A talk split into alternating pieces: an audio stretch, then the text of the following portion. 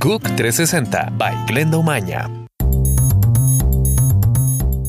Hola, gusto saludarlos. Estamos en este momento en el aeropuerto de Atlanta, en rumbo a Costa Rica, y les quiero contar que el presidente de Perú, Pedro Pablo Kuczynski, denunció un golpe de Estado en su contra, dijo que va a defender su capacidad moral cuando comparezca ante un Congreso decidido a destituirlo.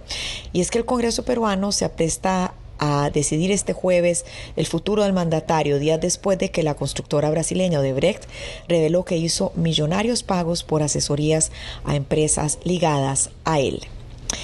En otra noticia, los tres principales partidos opositores de Venezuela van a tener que reinscribirse ante el Poder Electoral para poder participar en las elecciones presidenciales del próximo año por haber, dicen, boicoteado las elecciones municipales. Esto es lo que dijo Diosdado Cabello, miembro de la Asamblea Constituyente. Analistas creen que el gobierno va a adelantar las elecciones presidenciales para aprovechar una profunda fractura que sufre la oposición. Con uno de sus principales líderes en prisión y el otro en Bélgica, los catalanes empezaron a votar este jueves para decidir si devuelven o no el poder a los partidos separatistas.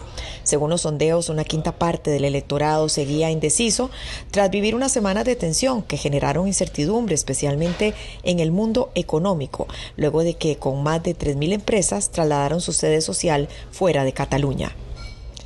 Un ferry con 251 personas a bordo naufragó hoy en Filipinas debido a las condiciones climáticas.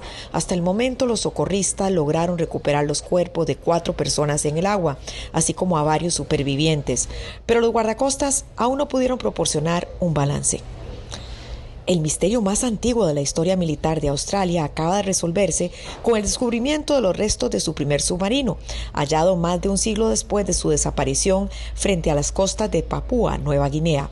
El buque que se perdió el 14 de septiembre de 1914 con 35 tripulantes a bordo formó parte de las fuerzas navales encargadas de capturar las colonias alemanas del Pacífico durante la Primera Guerra Mundial. Te invito a que veas las impresionantes fotos en nuestra página GUC 360.com. GUC 360 by Glenda Umaña.